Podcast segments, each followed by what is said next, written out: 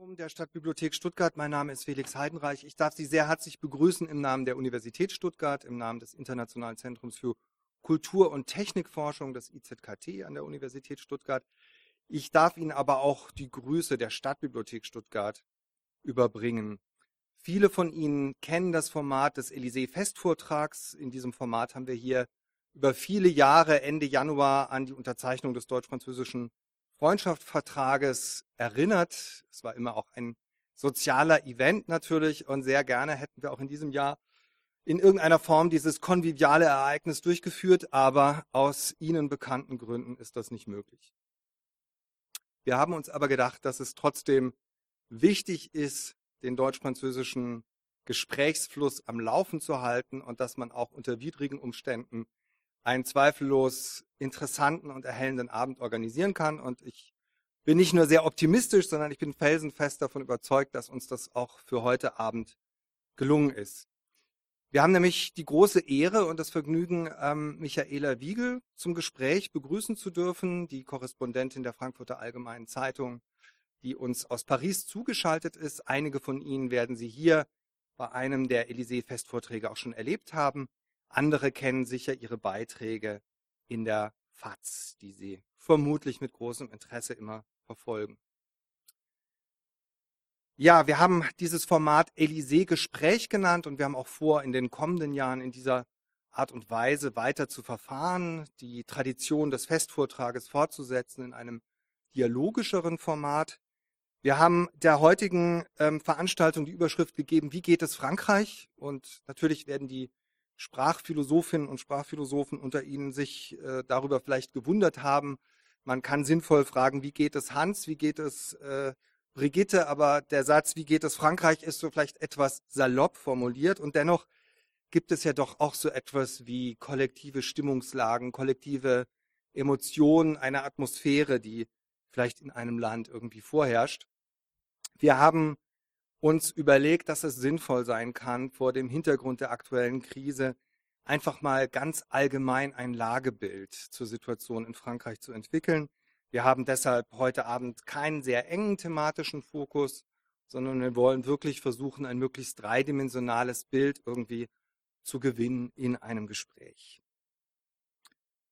Das letzte Jahr und die letzten Monate haben uns Freundinnen und Freunden Frankreichs äh, viele traurige und teilweise auch bestürzende Nachrichten äh, bereitet.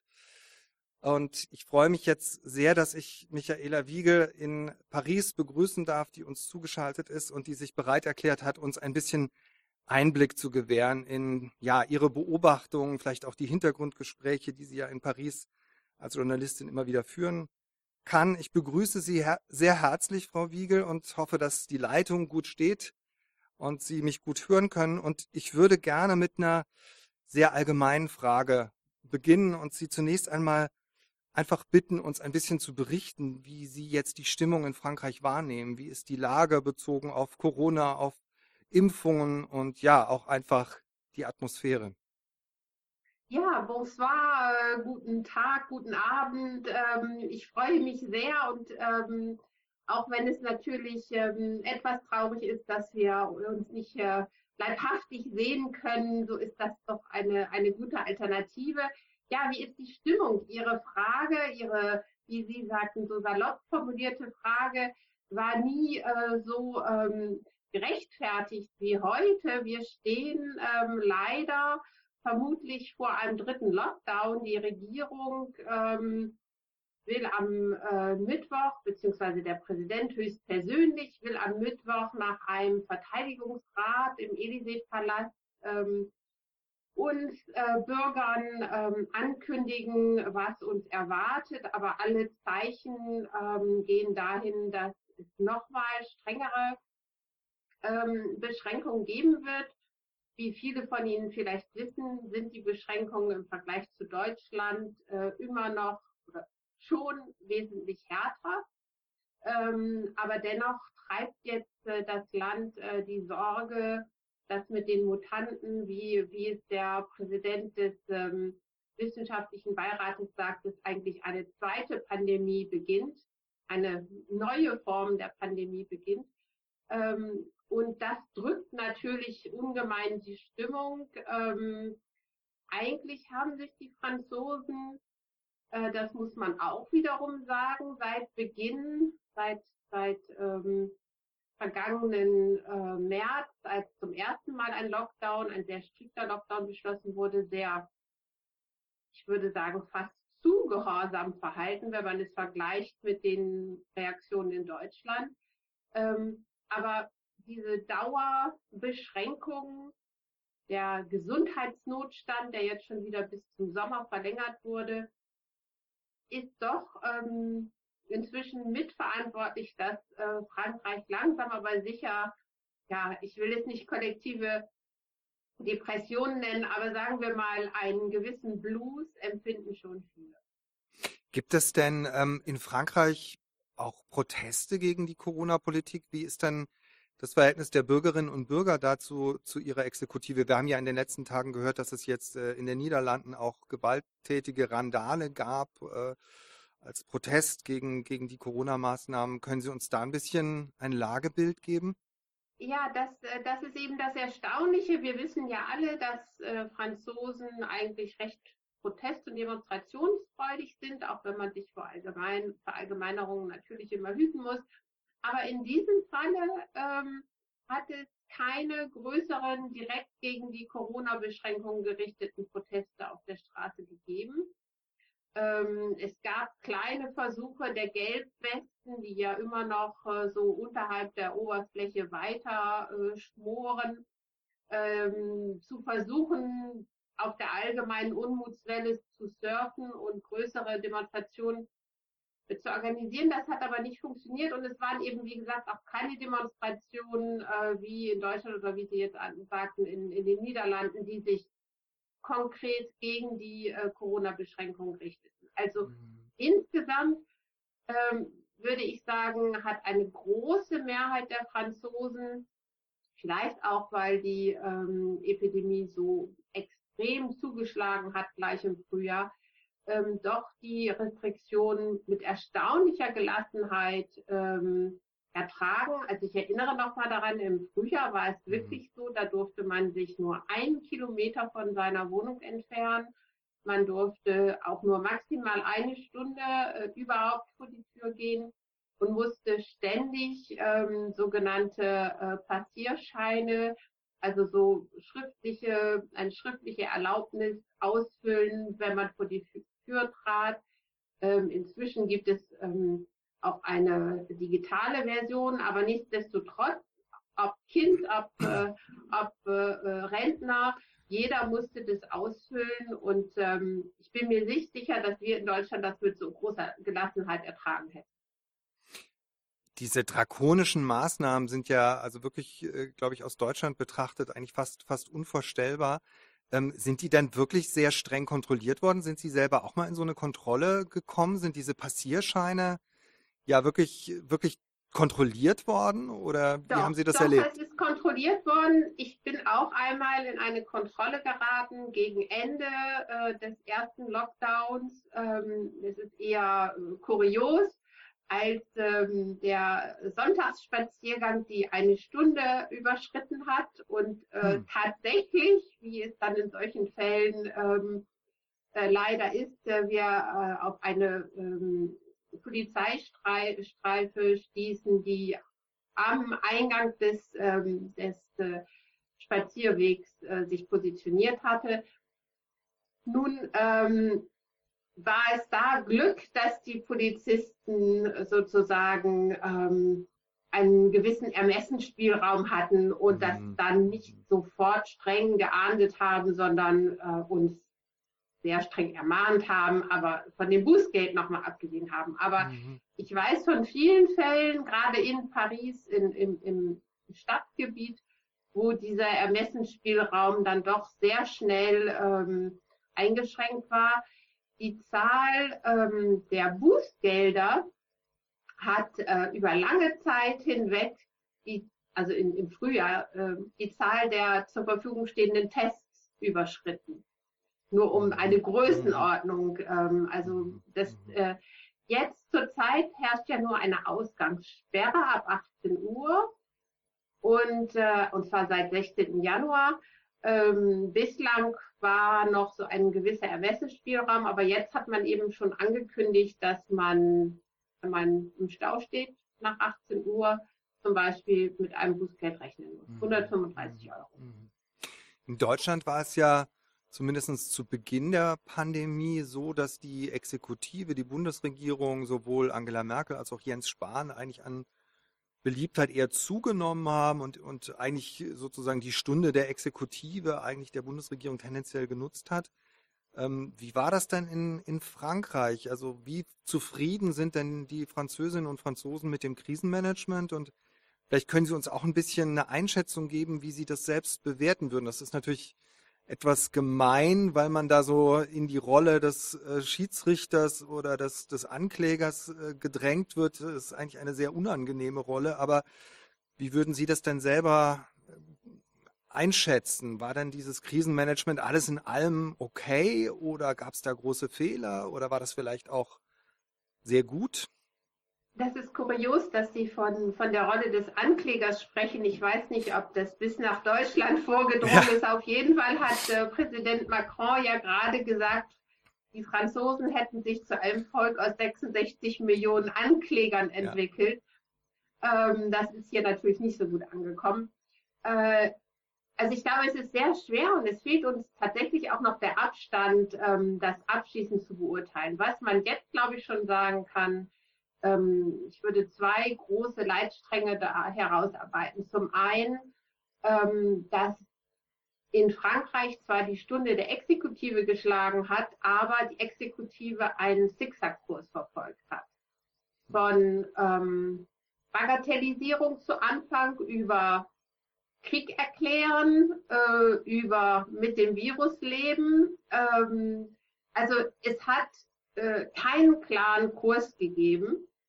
Und ähm, es grenzt meines Erachtens fast an ein Wunder, dass Frankreich trotzdem, wenn man jetzt mit dem geringen Abstand das betrachtet, trotzdem sich nicht so schlecht geschlagen hat. Aber die Verunsicherung ähm, der Exekutive war sehr groß. Und die zweite, ähm, der, der, das zweite Urteil, ähm, was sich herauskristallisiert, ist, dass der Präsident recht erfolgreich versucht hat, die Verantwortlichkeiten auf die Regierung und insbesondere den Premierminister abzuwälzen. Das hat jetzt zur Folge, dass der ähm, ohnehin schon bei seiner Ernennung nicht sonderlich äh, bekannte und beliebte Premierminister äh, inzwischen in allen Meinungsumfragen sehr schlecht dasteht, weil er quasi verantwortlich gemacht wird. Und Macron selbst für den Zustand des Landes eigentlich gar nicht so schlechte Umfragewerte hat. Ähm, aber insgesamt glaube ich schon, dass die, dass eine gewisse, ein gewisser Verdruss ähm, äh, doch stark zu spüren ist. Aber das meine ich, wird in Deutschland ähnlich sein, denn ähm, mhm. es ist halt eine ungeahnte Krisensituation, wo wir immer noch nicht wissen, wann sie beendet sein wird und äh, wie es dann weitergeht. Für einen deutsch-französischen Vergleich ist ja auch sehr interessant, die Impfskeptiker sich anzusehen. Das ist so etwas, was man oft mit der deutschen Romantik oder so ähm, in Verbindung bringt oder wo man irgendwie so denkt, das sei, das sei irgendwie typisch deutsch. Ähm, aber das scheint ja so zu sein, dass es das auch in Frankreich sehr stark gibt. Es gab diesen ja, Dokumentarfilm, sage ich jetzt mal in Anführungszeichen, Hold Up, der in Frankreich ja riesige Schlagzeilen äh, hervorgebracht hat und eine unheimliche auch politische Wirkung entfaltet hat. Was können Sie uns darüber denn berichten? Wie, wie läuft denn diese Diskussion über ja teilweise verschwörungstheoretische Interpretation dieser Krise oder vielleicht auch einfach einer impfskeptischen Distanz zu dem Programm, Impfprogramm, das jetzt läuft? Also dazu muss man wissen, dass ähm, äh, äh Frankreich seit langem äh, sich ähm, zu einem sehr impfskeptischen Land entwickelt hatte, insbesondere was äh, Pflicht, verpflichtende Impfungen für Kinder ähm, anging. Äh, und dass das eine Entwicklung war, die also der, der Pandemie vorausging. und tatsächlich ähm, haben so Verschwörungstheorien wie dieser von Ihnen eben erwähnte Film Behold Up, haben dieses Misstrauen in die ähm, vorgeblich nur von Amerika dominierte Pharmaindustrie, die andere Interessen verfolge, nochmal verstärkt. Interessant ist aber, dass ähm, mit Anlaufen der Impfkampagne und ähm, dem sehr schleppenden, sehr bürokratischen Prozess in Frankreich, der darauf zurückzuführen ist, dass man eben Rücksicht nehmen wollte auf die Impfgegner. Denn es gab hier, die Regierung hatte große Angst vor einer Kampagne, in der es heißt, unsere ähm, älteren Menschen werden als billige Versuchskaninchen für kaum erprobte Impfstoffe hergegeben. Äh, diese Altersstufe der verdienten Senioren, die ohnehin schon so stark von der Pandemie betroffen ist, wird jetzt auch noch sozusagen für äh, unredliche Versuche äh, missbraucht. Und deswegen hat die Regierung eine ganz umfangreiche ähm, Zustimmungserklärung vorangeschickt, die mit ärztlichem Beistand ähm, ausgefüllt werden musste. Äh, das hat die, das Anlaufen der Impfkampagne, insbesondere in den Altenpflegeheimen, sehr verzögert. Interessanterweise hat es den gegenteiligen Effekt ähm, äh, erzeugt, dass nämlich die Impfbereitschaft innerhalb weniger Tage hm. um mehr als fast 20 Prozentpunkte hinaufgeschnellt ist. Und, ähm, gibt unterschiedliche Umfrageergebnisse, aber sie liegt jetzt inzwischen bei 54, 56 Prozent der Befragten, die alle sagen, sie wollen sich impfen lassen. Mhm. Im ähm, November war die Zahl knapp ähm, um die 30 Prozent. Äh, also ich müsste die Zahl nochmal überprüfen, aber sie war wirklich extrem niedrig. Ähm, und ähm, sodass in, inzwischen schon darüber gescherzt wird, äh, die Regierung müsste eigentlich nur bestimmte äh, Dinge verknappen und schon äh, würde es zu einem Umschwung in der öffentlichen Meinung kommen. Ähm, ich glaube, der, der, das Verhältnis zur, zu Impfungen ist Ausdruck allgemein für das schwindende Vertrauen oder das schlechte Vertrauensverhältnis der Franzosen zu ähm, den Regierenden und zu dem, was sozusagen als Machtelite empfunden wird. Und ähm, diese Schwankungen, die wir jetzt feststellen, sind, glaube ich, wirklich damit verbunden, dass ähm, als dann plötzlich gesehen wurde, in anderen Ländern wird massiv geimpft und ähm, das es hat kaum äh, Zwischenfälle gegeben, mhm. ähm, dass dann eben doch sozusagen auch bei den Franzosen ein Meinungsumschwung eingesetzt hat. Würden Sie denn sagen, dass dieses Misstrauen alles in allem weiter wächst? Also dieses, dieses Misstrauen zwischen den Französinnen und Franzosen einerseits und dem, was Sie jetzt so äh, die Eliten genannt haben. Ähm, da gibt es natürlich in Frankreich auch Gründe für dieses Misstrauen. Und es gibt immer wieder Anlässe, jetzt jüngst ja auch wieder besonders skandalöse Anlässe, die so diesen, diesem Misstrauen irgendwie Nahrung geben. Aber ist Ihr Eindruck, dass das ein Prozess ist, der sich weiter verschärft oder verschlimmert? Ich weiß nicht, ob man von Verschärfung sprechen kann. Ich glaube, es gibt ähm, eine sehr große Basis für Misstrauen. Und ähm, es wird jeder Regierung sehr schwer fallen, ähm, dieses Vertrauen zu stiften, dass es eigentlich bedarf, um gerade in so Krisenzeiten äh, voranzugehen. Und, ähm, und in Frankreich hat, wie Sie eben schon gesagt hat, hat die, äh, gesagt haben, ist die, hat dieses Misstrauen strukturelle Gründe. Es hat natürlich tatsächlich auch Gründe äh, von strukturellen ja, Korruption ist vielleicht ein großes Wort, aber sagen wir mal von fehlenden Kontrollmechanismen, fehlenden Checks and Balances im, im politischen System.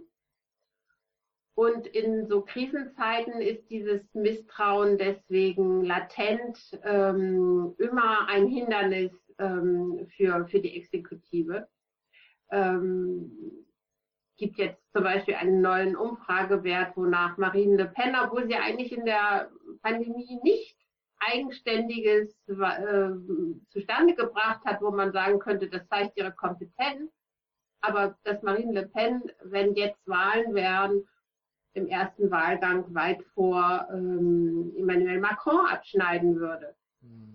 Der, der, die Aussagekraft einer solchen Umfrage ist natürlich begrenzt, weil die, die Wahlen erst im Frühjahr 2022 sind. Aber es zeigt irgendwie ein wenig das Stimmungsbild, ähm, dass man ja gerne ein, eine politische Alternative sucht ähm, und, ähm, und äh, das ist, glaube ich, Ausdruck dieses latenten Misstrauens. Mhm. Mhm. Zu den Ereignissen im vergangenen Jahr, die uns alle sehr bewegt haben, gehört natürlich auch die brutale Ermordung eines, ich glaube, Geschichte- und Gemeinschaftskundelehrer mhm. Samuel Paty. Mein Eindruck ist, dass das irgendwie auf der symbolischen Ebene doch nochmal wirklich ein großer Schock war. Und zwar, obwohl ja Frankreich noch viel stärker von terroristischen Anschlägen betroffen war, als es bisher in Deutschland der Fall war. Charlie Hebdo, ähm, dann der große Anschlag auf Bataclan, das, der Anschlag in Nizza und so weiter. Also Frankreich, obwohl Frankreich schon sehr viel härter getroffen ist, war das nochmal irgendwie, hatte ich den Eindruck, was anderes. Vielleicht können Sie uns darüber ein bisschen berichten, denn nach meinem Eindruck ist das in Deutschland nicht so wahrgenommen worden in der Breite ich glaube, der, der, Sie haben vollkommen recht, dass, dass der, der sozusagen die Erschütterung ähm, nochmal eine andere Dimension angenommen hat. Ähm, zum einen muss man wissen, dass im Selbstverständnis der Franzosen die Schule, die öffentliche Schule, ja, so eine Art fast Sanktuarium ist. Also das äußert sich auch im ganz unterschiedlichen Verständnis ähm, des Verhältnisses von Eltern mit, äh, mit, äh, mit den Lehrern, ähm, äh, dass man davon ausgeht, wenn sozusagen das Kind in die Schule geht, dann betritt es ein eigenes geschütztes Reich und da sollte nach Möglichkeit auch sogar der Einfluss der Eltern erstmal aufhören. Und, und es gibt diese, es gibt diese große Hoffnung, ne, auch an die École genau. Républicaine. Ich denke, ich denke immer wieder an diesen Brief, den Albert Camus an seinen Lehrer geschrieben hat, der ja genau. das irgendwie so wunderbar ausdrückt, dass eigentlich die École Républicaine auch die Türen zur Welt irgendwie öffnen soll und ja, wie Sie eben sagten, so ein geschützter Raum sein soll.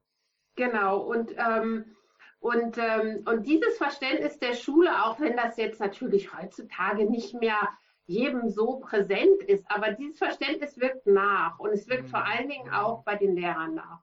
Und was, glaube ich, diese, die, die Dimension dieser furchtbaren Ermordung äh, so verändert hat, ist zum einen die Tatsache, dass, ähm, dass er vorher schon Opfer einer, einer Hetzkampagne im, äh, im, in, in den sozialen Netzwerken im Internet war, ähm, durch ähm, äh, Eltern, die, die, äh, die dann andere sozusagen äh, Hassprediger angelockt haben. Und ähm, der andere Aspekt, dass Schüler, also wir, wir sprechen von einer Mittelschule, äh, Schüler im Alter zwischen, ähm, ich will jetzt nichts Falsches sagen, also von der sechsten Klasse bis zur, bis zur zehnten Klasse, dass Schüler diesen Lehrer preisgegeben haben, seinen, seinen gegen, sogar gegen Geld Sie haben zu Protokoll gegeben, Sie wollten sich eine Playstation davon kaufen. Das war der letzte Tag vor den Herbstferien.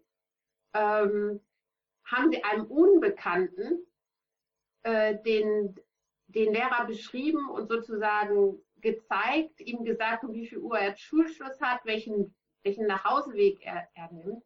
Das, äh, und es sind jetzt ja auch mehrere Schüler, ähm, gegen, gegen mehrere Schüler laufen Strafverfahren. Mhm. Mhm. Ähm, dass es sozusagen ein, eine Komplizenschaft der Schüler gab.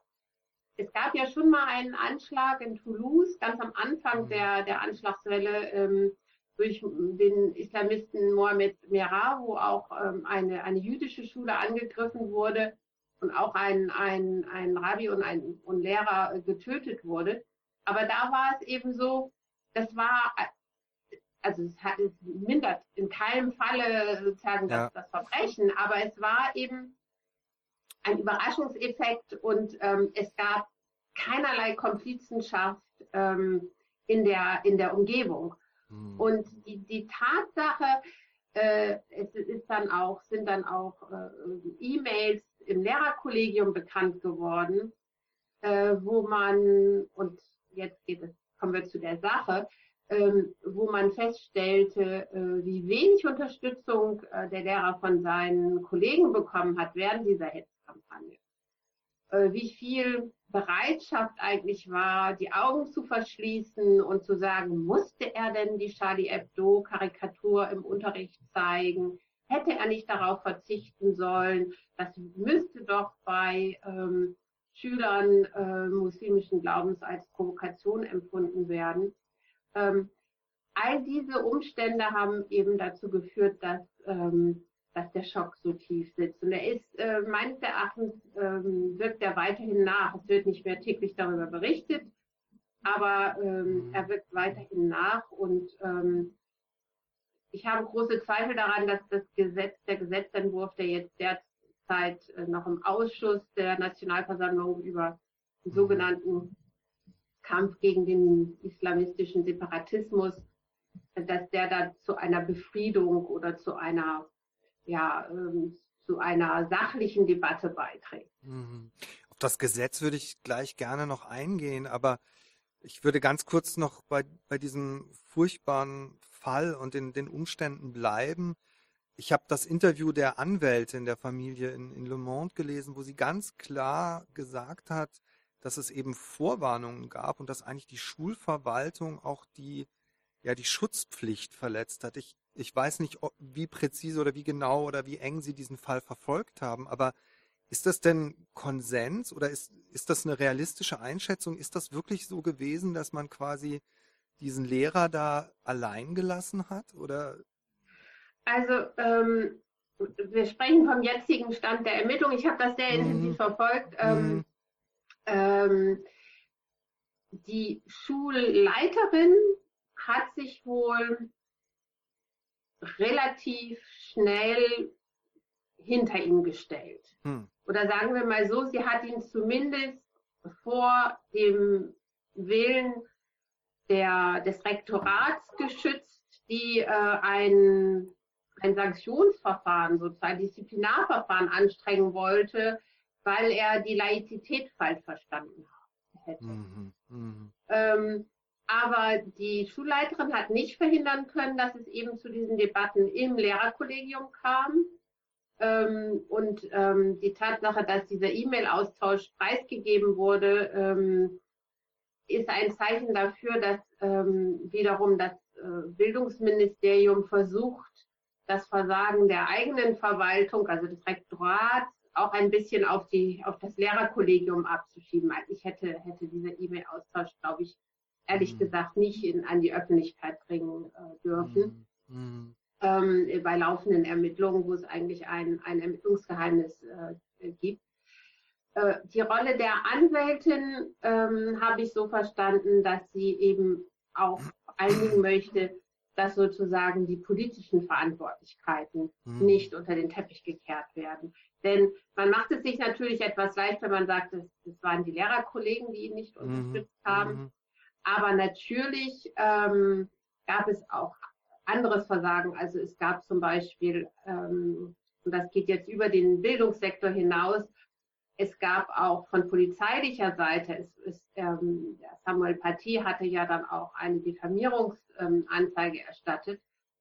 Und ähm, die ähm, Renseignement ähm, regional, also die sozusagen die, die, die Geheimdienste waren damit befasst worden, ähm, eine, äh, den Fall einzuschätzen, inwieweit das äh, gefährdend mhm. sei. Und die mhm. haben darauf geschlossen, nö, das würde sich beruhigen und während der Her mhm. Herbstferien würde die Sache einschlafen. Das war natürlich mhm. eine krasse Fehleinschätzung. Mhm. Ähm, gut, hinterher ist man immer schlauer, aber was wohl ähm, wohl wirklich unterschätzt wurde, war die Macht dieser sozialen Netzwerke. Äh, denn wie wir heute wissen, ist der Mörder, ähm, dieser Islamist, der, der, der weit entfernt in der Normandie wohnte, ja nur über diese extreme Hetzkampagne in den sozialen mhm. Medien überhaupt auf den Fall gestoßen. Ja. Und dass ähm, die französischen Behörden nichts unternommen haben, um zumindest den, die, die, die Persönlichkeitsdaten des Lehrers zu schützen. Dass dann mhm. sozusagen der Name preisgegeben wurde. Mhm. Äh, das ist natürlich schon ein, ein Versagen in der Schutzpflicht. Mhm. Jetzt haben Sie schon gesagt, dass Sie nicht hundertprozentig überzeugt sind, ob die politischen Reaktionen tatsächlich das gewünschte Ergebnis haben werden. Vielleicht müssten wir erst diese Reaktion noch so ein bisschen erklären oder davon berichten. Es gab ja diese große Rede vom 2. Oktober von, von Macron und ähm, Macron ist natürlich auch bekannt für seine, für seine äh, großen Reden und sehr klaren und strukturierten Reden, aber nach meinem Eindruck gibt es auch in Frankreich so eine gewisse Übersättigung mit, mit großen Reden. Ähm, vielleicht können Sie uns das einfach so ein bisschen berichten, wie jetzt eigentlich ein laizistischer Staat auf so ein Ereignis dann reagiert und mit welchen Mitteln man da zu antworten versucht. Also ich glaube, man muss ein kleines bisschen ausholen, damit es besser verständlich wird. Emmanuel Macron war angetreten äh, in einem Land, äh, das noch voll unter Schock stand der schon erwähnten Pariser Attentate. Und er hatte damals die Gegenposition zu Manuel Valls, dem damaligen Premierminister, und hat immer gesagt, wir müssen uns sozusagen den Nährboden des Terrorismus angucken und wir müssen etwas tun, äh, damit niemand, ich verkürze das jetzt natürlich sehr stark, mhm. aber damit niemand sozusagen abgleitet in den Terrorismus. Und seither ist ihm von der, von der Rechten, insbesondere vom Rassemblement National, der Vorwurf gemacht worden, er sei zu naiv. Zu naiv im Umgang mit dem Islam-Islamismus. Ähm, und deswegen hat ihn das eigentlich seit Beginn seiner Präsidentschaft verfolgt. Mhm. Mhm. Und ähm, die Rede, die Sie eben ansprachen, hatte schon eine Vorrede sozusagen im, im Februar ähm, 2020 in äh, Mühlhausen, wo er schon, wo er auch schon äh, dem islamistischen Separatismus den Kampf erklärt hatte. Und in dem Büro hat er es dann ausbuchstabiert. Da hat er aber, was jetzt eben untergeht, äh, wiederum sehr stark diese soziale ähm, Komponente äh, betont, die ähm, geringen Bildungschancen, die, also alles, was sozusagen mhm. ohnehin ähm, äh, ihn ähm, als Präsidentschaftskandidaten schon aussieht. Und dann kam eben der 16. Oktober mit dieser Ermordung Samuel Paty. Und daraufhin ähm, hat sich dieser, dieser, dieser Gesetzesvorstoß doch sehr stark verändert aus meiner Sicht. Und es ist daraus eben nur ein Teil geworden, mit dem man, ein, ein Gesetzentwurf geworden, mit dem man zeigen will, ich bin nicht naiv, ich bin hart im Kampf gegen, ähm, gegen Islamismus. Und äh, das führt eben dazu, dass in dem, in dem äh, Gesetz sehr starke neue Kontrollmöglichkeiten für alle Religionen vorgesehen sind. Denn man kann natürlich ein Gesetz nicht nur gegen eine ja. Religion äh, richten, mhm. was zur Folge hat, dass jetzt auch die christlichen Kirchen zum Beispiel beunruhigt sind, weil alle fünf Jahre sollen neue Genehmigungen in Anführungsstrichen erteilt werden. Mhm. Ähm, und aus diesem Grunde, das ist jetzt nur ein Aspekt, aber aus diesem Grunde bin ich eher pessimistisch, äh, was das eigentliche Ziel angeht. Und das kann ja eigentlich nur sein, die Gesellschaft zu befrieden und dazu zu führen, dass äh, dazu beitragen, dass ähm, es immer weniger Islamisten gibt und immer weniger Attentate. Die große Stoßrichtung scheint aber doch erstmal sowas zu sein ähm, wie ja eine, ein, eine Wendung oder eine ähm, Annäherung auch an eine, eine Politik der, der Repression. Also es sind ja sehr, sehr viele Moscheen durchsucht worden, viele Moscheen sollen geschlossen werden, etc. etc in der deutschen Wahrnehmung hat man ja manchmal den Eindruck, dass es in den französischen Gefängnissen schon sehr, sehr viele Islamisten gibt und dass die Gefängnisse Gefahr laufen, ähm, sozusagen zu Ausbildungsstätten zu werden. Wie ist denn da Ihre Einschätzung, wenn man jetzt sozusagen die Repression erhöht und jetzt auch ähm, teilweise sollen ja die ähm, äh, die strafrechtlichen Maßgaben auch verändert werden, also wenn auch das Verleumden und das ähm, sozusagen Verhetzen im Internet noch stärker strafrechtlich äh, bewährt werden soll, würde das nicht einfach dazu führen, dass noch, noch mehr Leute in den Gefängnissen sitzen und eigentlich diese Gefängnisse sozusagen noch, noch eher in diese, in diese Rolle geraten, irgendwie zu, ja, Inkubatoren oder, oder Katalysatoren dieser Radikalisierung zu werden? Wir sind definitiv in einer Repressionsspirale und ähm, niemand weiß so recht, wie, äh, wie man aus diesem Teufelskreis ausbrechen soll. Das ähm, denke ich schon. Das ist sehr, sehr schwierig und natürlich ähm, ist das Rassemblement National sehr stark. Und es gibt also keine alternativen Kräfte, die die konstruktive ähm, äh, Gegenvorschläge entwickeln würden. Ähm, und es ist eben deswegen sehr schwierig, ähm, zumal eben die Gefahr besteht, latent und insbesondere mit diesem Gesetz, dass man die reine Terrorismusbekämpfung vermischt mit dem Umgang mit der Religion Islam. Das ist natürlich traditionell, ähm, wird das von der extremen Rechten immer schon gemacht, aber inzwischen verwischen sich die Grenzen auch im offiziellen politischen Diskurs und das ist, ähm, das ist sehr schwierig. Also ich, ähm, ich würde in keinem Falle die Kritik, die jetzt zum Beispiel teilweise in amerikanischen Medien geübt wurden, teilen, wo man dem, äh, dem französischen Präsidenten Islamophobie vorwirft oder, oder Islamfeindlichkeit.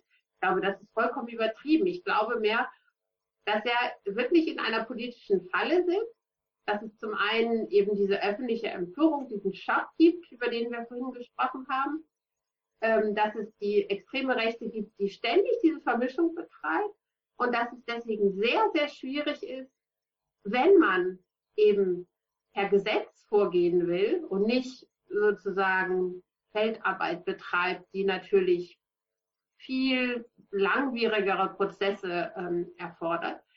Ähm, es ist sehr schwierig, das zu vermeiden und Sie haben vollkommen recht, die Haftanstalten sind überfüllt. Ähm, die Haftanstalten sind, das weiß man seit den ersten Studien von G. Kepel, mhm. ähm, sind oftmals die, die, die ähm, Unterrichtseinheiten für künftige Dschihadisten.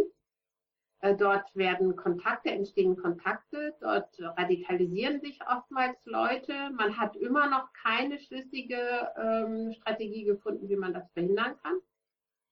Äh, das ist im Übrigen nicht nur in Frankreich so, das ist auch ja. anderswo so. Aber es ja. ist natürlich extrem, wenn man, wenn man eben ähm, diese, diese Vielzahl, ähm, die, die, die, also zum einen die schlechten Verhältnisse in den Haftanstalten hat, die überfüllten Haftanstalten, überfordertes Personal ähm, und dann äh, noch dazu die, diese Dschihadismus.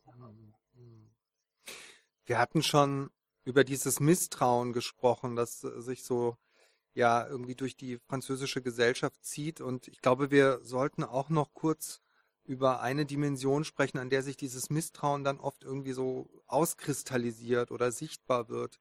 Ich denke an ähm, das Thema Polizei und Gewalt, was eigentlich so zwei Seiten hat. Also ich glaube, wir haben viel erfahren jetzt darüber, wie überfordert und ermüdet und erschöpft und auch strukturell überlastet die Polizeikräfte teilweise sind. Es gab ja auch viele Reportagen darüber, dass eigentlich die Ausbildung unzureichend ist ähm, und dass die Polizisten und Polizistinnen natürlich auch oft einer sehr brutalen Gewalt ausgesetzt sind. Und auf der anderen Seite hatten wir so Skandale, in denen irgendwie erkennbar wurde und teilweise eben auch auf Video auf, äh, aufgenommen war, wie brutal dann auch äh, die Polizei gegen Bürgerinnen und Bürger vorgeht. Vielleicht können wir uns dem Thema auch noch ein bisschen nähern. Wie, wie ist denn da Ihre Einschätzung? Ist das denn richtig, dass wir, wenn wir jetzt da auf Deutsch, von Deutschland aus draufblicken, dass sich da irgendwie dieses Misstrauen wirklich dann an der Polizeifrage irgendwie auskristallisiert oder wie, wie würden Sie das beschreiben? Ähm, also ich glaube, wenn wir, wenn wir jetzt in den deutsch-französischen Vergleich gehen, muss man einfach ähm, immer äh, im Hinterkopf haben, dass anders als in Deutschland in Frankreich nie dieser Bruch stattgefunden hat, der bei uns 45 darstellt. Das heißt, ähm, dass ähm, eigentlich ähm, auch nach 45 und gerade in der Phase der, der Entkolonisierung ähm, die, die Polizei äh, immer auch noch ähm, ein repressives Arsenal eingesetzt hat, hm. ähm, das in, in, in, in Nachkriegsdeutschland nicht mehr akzeptabel war, einfach aufgrund der, aufgrund der, der, der Vergangenheit.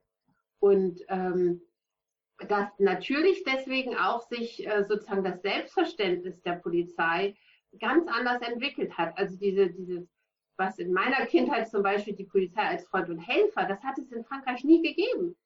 Ähm, es hat mal einen, einen kurzen Versuch gegeben, sogenannte ähm, Quartierpolizei ähm, einzuführen, was mhm. ähm, auch relativ erfolgreich war, aber die wurde dann von dem damaligen Innenminister Nicolas Sarkozy kaputtgeschossen, indem er gesagt hat, ist nicht Aufgabe der Polizisten, mit ähm, kleinen äh, ähm, jungen Fußball zu spielen. Das war, ähm, das war diese Police de Proximité auf den genau, Fahrrädern, ne? Ja. Genau, genau.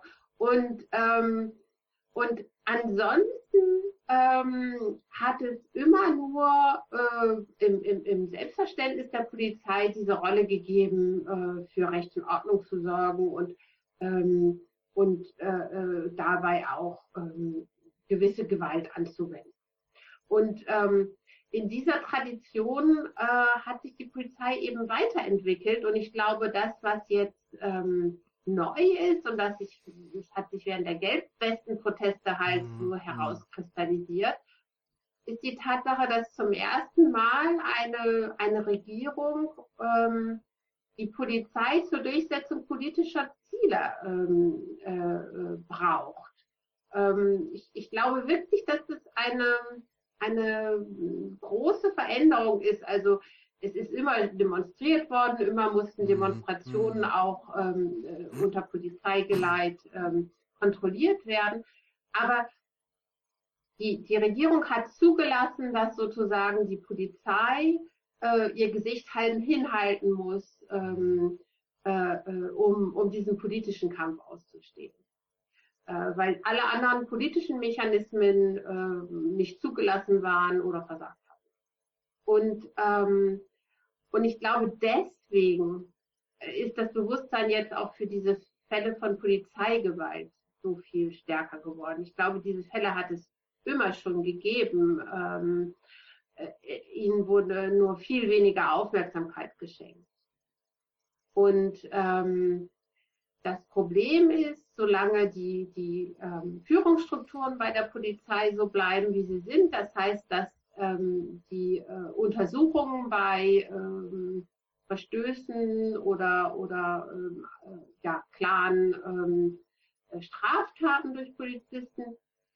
Solange diese Untersuchungen der Polizei, der Polizei, wie das auf Französisch so schön heißt, äh, überlassen bleiben, mhm. wird es natürlich immer ein Chorgeistdenken geben, und ähm, werden immer, sobald die Öffentlichkeit nicht mehr schaut, ähm, Versuche unternommen, äh, da äh, äh, die eigenen Reihen zu schließen. Und das ist eben äh, das Verheerende, äh, dass, ähm, dass inzwischen natürlich auch die große, die überwiegende Mehrheit der anständig arbeitenden Polizisten mhm. da in Mithaftung genommen und, und oft irgendwie als Feind betrachtet. Ne? Das finde ich so erstaunlich, ja. dass dann eigentlich. Wobei, da bin ich immer so ein bisschen schwankend, weil ich habe noch zu gut in Erinnerung nach diesen Anschlägen auf Charlie Hebdo. Ja. Ähm, diese große Demo, wo plötzlich äh, die Leute spontan äh, Polizisten umarmt haben und ähm, der,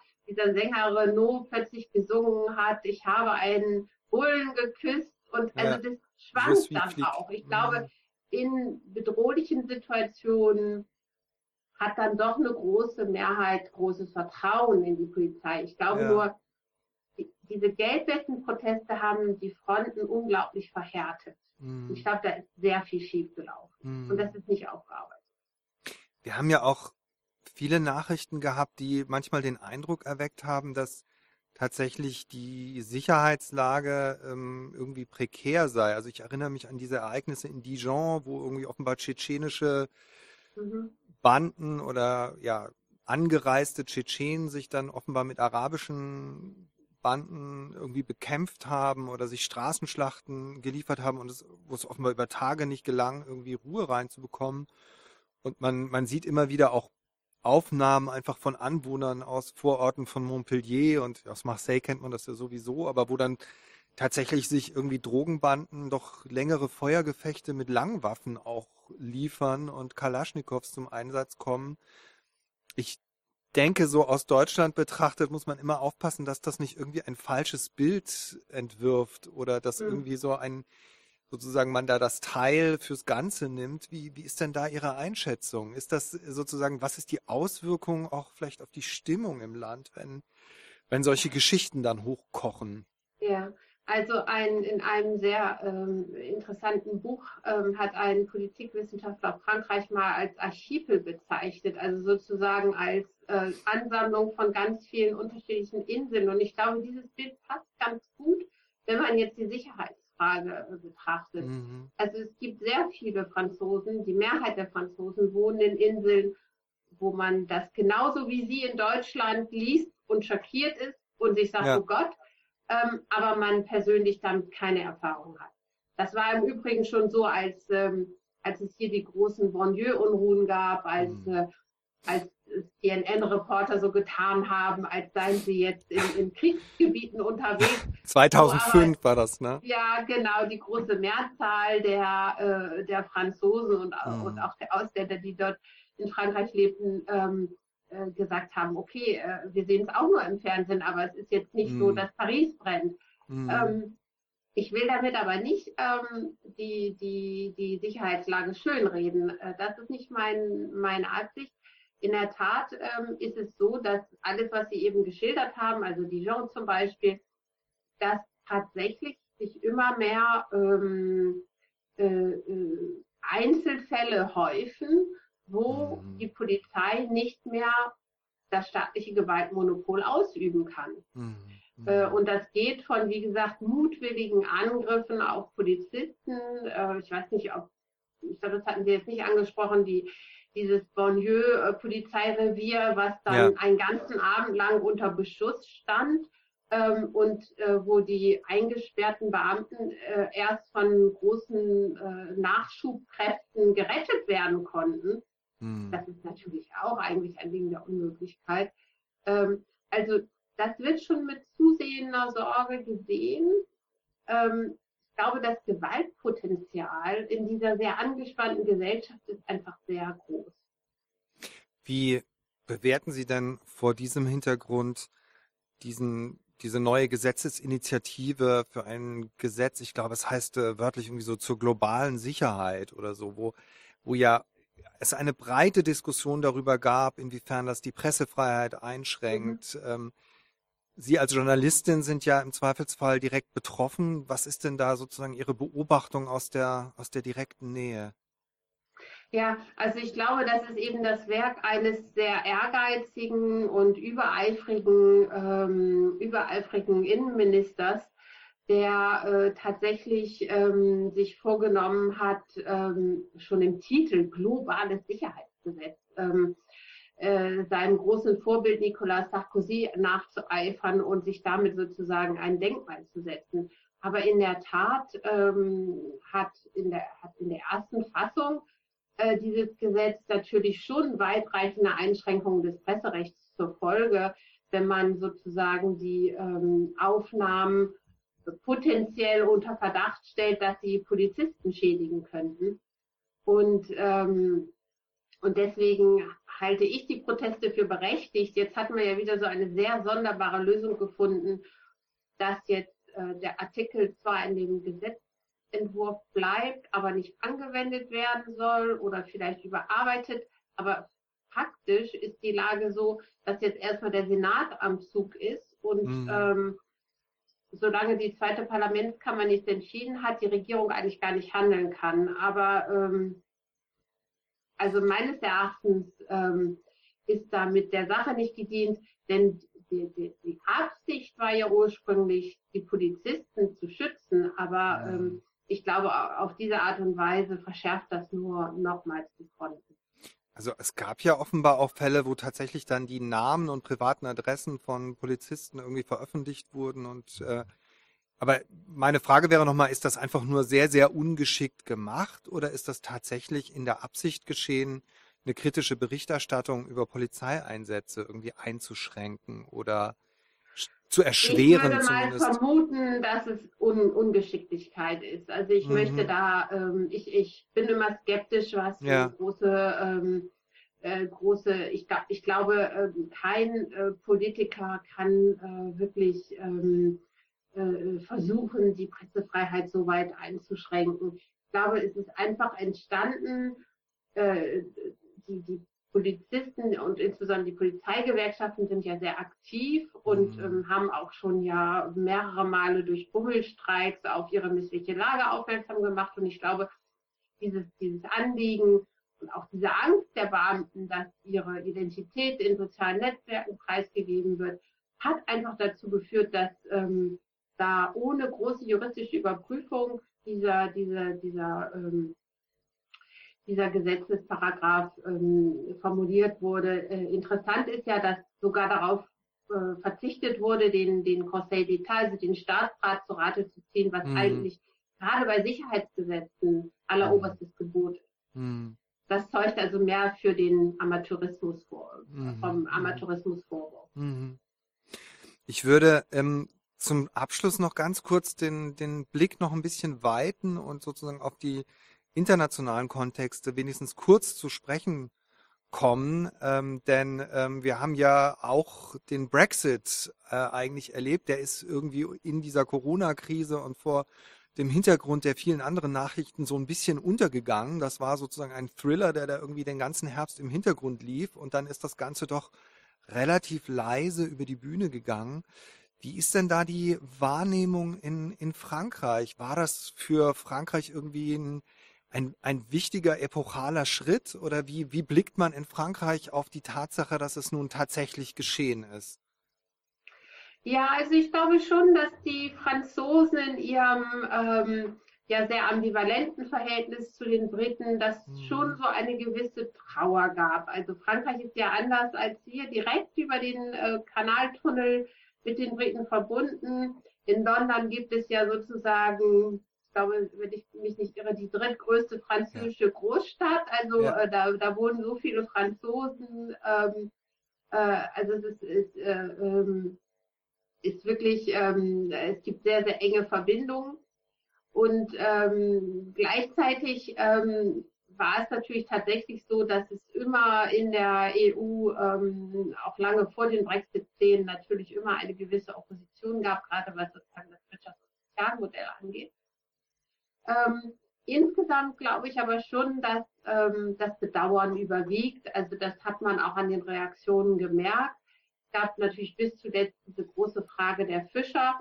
Hm. Und äh, da hat man jetzt ja äh, zumindest für die französische Seite eine Übereinkunft gefunden, die, die sie äh, zufriedenstellt.